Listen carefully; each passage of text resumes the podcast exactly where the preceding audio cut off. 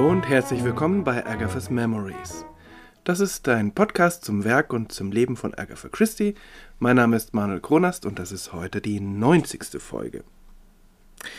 In der letzten Folge habe ich die sehr dramatische, existenzielle Geschichte vorgestellt äh, von Mr. Satterthwaite, der zwei Liebenden zu ihrem Glück verhilft. Eine sehr interessante und unkonventionelle Liebesgeschichte wird in dieser äh, Geschichte von Agatha Christie geschildert. Also gar keine typische Kriminalgeschichte, wie man sie eigentlich so von ihr erwartet. Heute wird es etwas klassischer und typischer.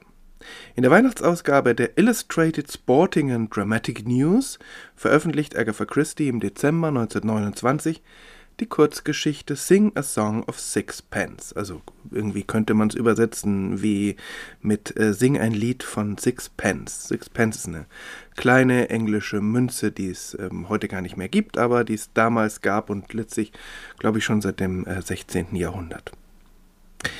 Sing a Song of Sixpence ist gleichzeitig der Titel eines in England sehr bekannten Kinderreims. In Deutschland spielt das natürlich gar keine Rolle und insofern ist es verständlich, dass die deutsche Übersetzung dieser Geschichte den Titel auch abgeändert hat. Die Geschichte heißt nun Ein guter Freund ich finde den Titel irgendwie sehr schwach, weil es stimmt irgendwie. Also da geht es um einen Mann, der von einem, jemand anderem als äh, guter Freund betrachtet wird, aber irgendwie geht es auch am Kern der Geschichte vorbei. Aber gut, es geht ja letztlich nicht um den Titel, sondern um die Geschichte.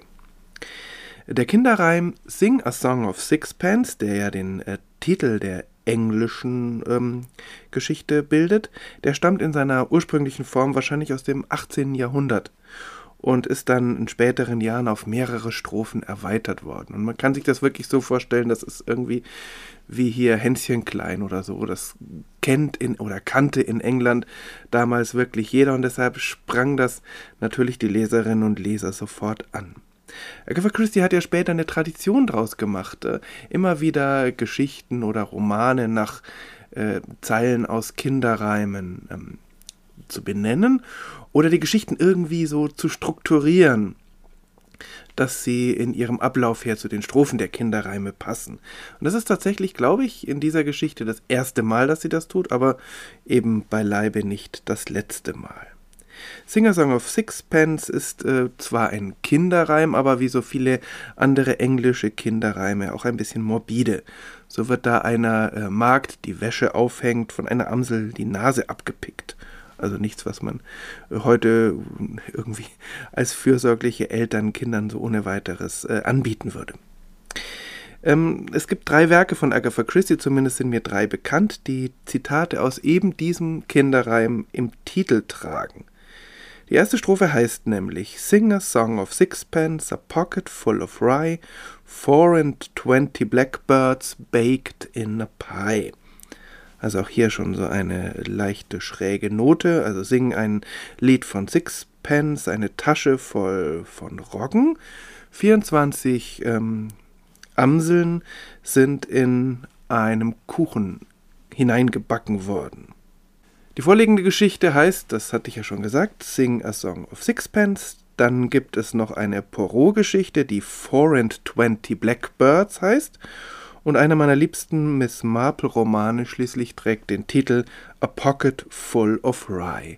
Und das ist auch ein Roman, in dem der Kinderreim die größte Rolle spielt. Die Handlung ist nämlich teilweise danach strukturiert. Ganz so dominant ist der Kinderreim in dieser Kurzgeschichte Sing a Song of Sixpence nicht, er liefert aber doch den entscheidenden Hinweis. Davon mal abgesehen ist Sing a Song of Sixpence eine ganz klassische Kriminalgeschichte. Vielleicht nicht ganz so ernst wie die Geschichten um Hercule Poirot oder Miss Marple, aber es gibt ein Verbrechen, ein Mord, es wird ermittelt und die Lösung ist ausgeklügelt. Es gibt sogar einen Detektiv. Allerdings ist das eher ein Eintagsdetektiv, denn er stellt am Ende der Geschichte fest, dass er eigentlich doch keine Lust auf äh, echte Kriminalfälle hat, er liest lieber in Büchern darüber. Die Geschichte wird dann später in Agatha Christie's Sammlung A Listerdale Mystery aufgenommen und dort ist es die jüngste Geschichte. Sie kann auch durchaus als ironisches Spiegelbild vieler anderer Geschichten in dieser Sammlung gelesen werden. Denn das hatte ich ja schon mehrmals gesagt, in der Liste del Mystery oder auf Deutsch heißt der Sammelband ja Etwas ist faul.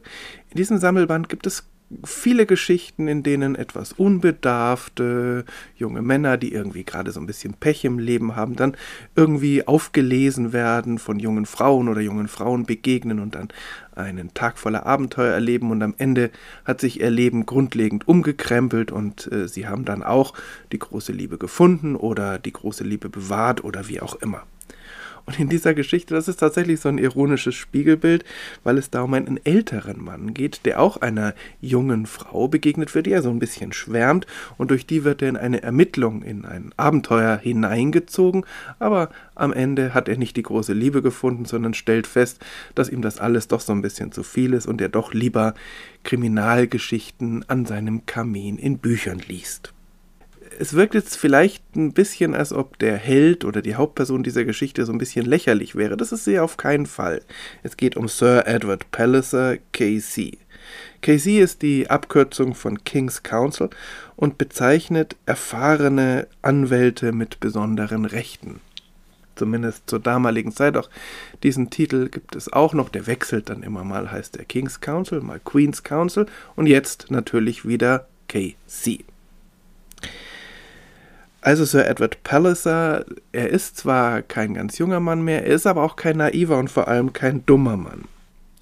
Er war in seiner, äh, ja, er war in seinen vergangenen Jahren ein erfolgreicher Anwalt gewesen, einer der besten und bekanntesten und inzwischen ist er im Ruhestand und genießt diesen Ruhestand in einer ruhigen Straße, die zwar irgendwie äh, im Zentrum von London ist, aber dennoch eine Sackgasse ist. Das spielt nachher eine gewisse Rolle.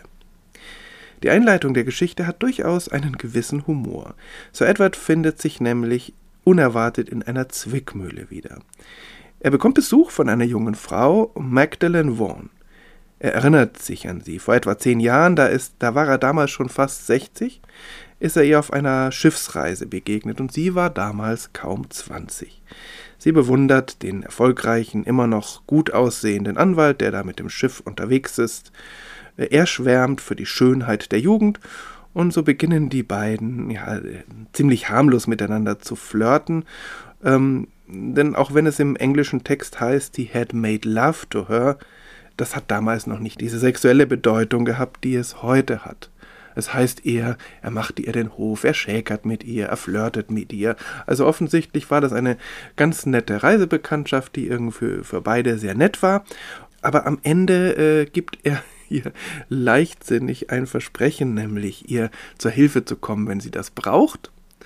Äh, ein Versprechen, was er im Überschwang seiner Gefühle bei diesem Abschied am Hafen gibt, aber er rechnet nie damit, dass er irgendwann äh, irgendwie da beim Wort genommen wird. Aber das passiert in dieser Geschichte. Agatha Christie schildert das mit feiner Ironie. Her eyes, pleading yet confident, looked into his. He felt ashamed and strangely touched.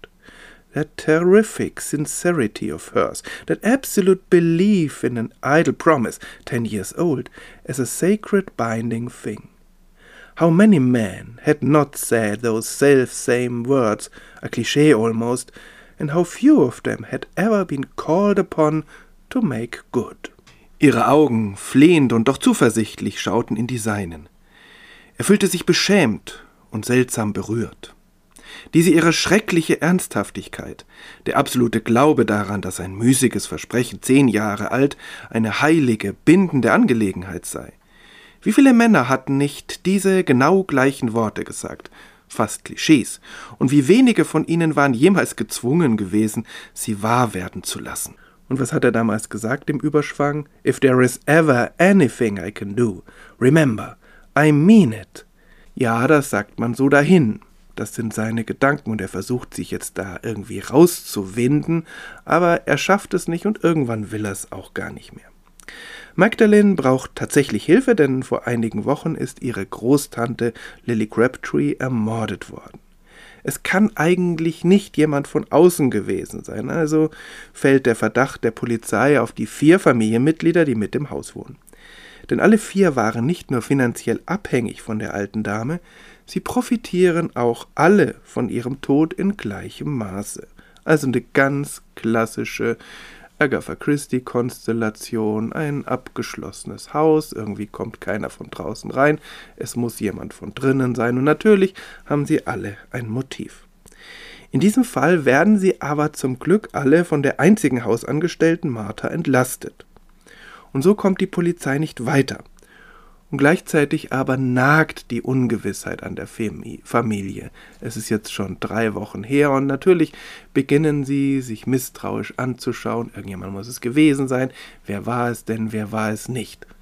Das ist eines der Lieblingsthemen von Agatha Christie, wie ein ungeklärtes Verbrechen äh, einen Schatten wirft über das Leben auch ganz unschuldiger Menschen dass sie sich nie sicher sein können, dass es die oder der andere nicht doch ist, dass wiederum sie von außen angeschaut werden als, ah ja, die war doch damals und das wurde nicht bewiesen vielleicht doch. Das ist auch eine der Motivationen, die Hercule Poirot zum Beispiel immer wieder antreiben, doch nachzuforschen und doch auch ein Verbrechen aufzuklären, was schon vielleicht lange Zeit in der Vergangenheit liegt, weil es immer noch das Leben von Menschen vergiftet. Hier nun geht es um Sir Edward und der hat letztlich solche Gedanken gar nicht. Er lässt sich letztlich darauf ein, äh, in diesem Verbrechen zu ermitteln, aber nicht, weil äh, er eben äh, ihm wichtig ist, dass Unschuldige wieder reingewaschen werden oder dass der Gerechtigkeit Genüge wird, sondern er macht das einzig und allein deshalb, weil ähm, weil Magdalene ihn drängt und weil sie immer noch so charmant naiv ist wie damals vor zehn Jahren, auch wenn sie keine 20 mehr ist, sondern um die 30. Aber dennoch fühlt er sich geschmeichelt und äh, irgendwie ist es für ihn auch ein Abenteuer. Also plötzlich wird er doch zu einem dieser jungen Männer, die in den Sportwagen einer jungen Dame klettern und davon brausen, so wie es in anderen Geschichten dieser Sammlung beschrieben ist so geschildert ist Sir Edward irgendwie auch ein Gegenentwurf zu Mr. Satterthwaite aus der Geschichte, die ich letzte Folge besprochen habe. Mr. Satterthwaite ist ja auch ungefähr so alt wie Sir Edward, also irgendwie so Mitte, Ende, eher Ende 60 und er beginnt zu ermitteln und er tut das aber viel reflektierter und zugleich auch viel empathischer. Es geht ihm um die Menschen, mit denen es zu tun hat und die durch ein Verbrechen leiden und nicht, weil irgendeine junge oder nicht mehr ganz so junge, schöne Frau ihn dazu irgendwie drängt. Bei Sir Edward ist das eben anders. Der hat damals einen unbedachten Satz gesprochen und jetzt fühlt er sich ähm, daran gebunden und er erliegt dem Charme dieser jungen Frau. Aber am Ende ist er dann doch froh, wieder in seine Sackgasse zurückfahren und sich am warmen Kamin bequem zu machen. Das könnte eigentlich ein ganz tragisches Ende sein, denn eine Sackgasse ist ja wirklich kein positives Bild, dass jemand irgendwie gar keine Perspektive mehr im Leben hat. Aber das ist es ja nicht. Er hat ja durchaus ein erfülltes und sehr erfolgreiches Arbeitsleben hinter sich. Er hat ja seine Abenteuer schon erlebt. Und irgendwie ist es auch äh, Bestandteil eines Reifeprozesses, dass er am Ende merkt, ja, er braucht nicht mehr vorzuspielen, jung zu sein, auch gegenüber einer jungen Dame nicht, sondern er kann ganz abgeklärt und seiner selbst sehr gewiss am Ende dann Magdalene den Rat geben, wenn sie das nächste Mal in Schwierigkeiten sei, dann solle sie sich doch einen, an einen jüngeren Mann um Hilfe wenden. Und dann fährt er zurück in seine gemütliche Wohnung in der äh, gemütlichen, ruhigen Sackgasse, setzt sich an den Kamin und holt seinen, seinen Kriminalroman wieder hervor und beginnt zu lesen. In dieser Geschichte steckt, finde ich, doch ein bisschen mehr drin, als auf den ersten Blick sichtbar ist. Das habe ich versucht so ein bisschen zu erklären. Mir hat besonders die feine Selbstironie gefallen, mit der Agatha Christie auch ihre eigenen Lieblingskonstellationen so ein wenig auf die Schippe nimmt. Aber das hätte ich natürlich nicht gemerkt, wenn ich nicht in letzter Zeit sehr viele von ihren Kriminal, äh, von ihren Kurzgeschichten gelesen hätte. Abgesehen davon, auch wenn man es zum ersten Mal liest und wenig Ahnung vom Kontext hat, es ist eine mehr als solide Kriminalgeschichte. Die Auflösung ist durchaus überraschend. Die Autorin führt gekonnt aufs Glatteis und trotzdem ist alles plausibel und fair. Also, wenn man will, klassisch Agatha Christie im allerbesten Sinn. Die Geschichte hat mich nicht ganz so gepackt wie The Man from the Sea, also die ich in der letzten Folge vorgestellt habe, aber das sollte sie auch nicht. Es ist eine gute Geschichte mit einem Happy End, passend für eine Weihnachtsausgabe, und sie würde sicher auch gerne von Sir Edward Palliser in seinem gemütlichen Sessel am Kamin gelesen.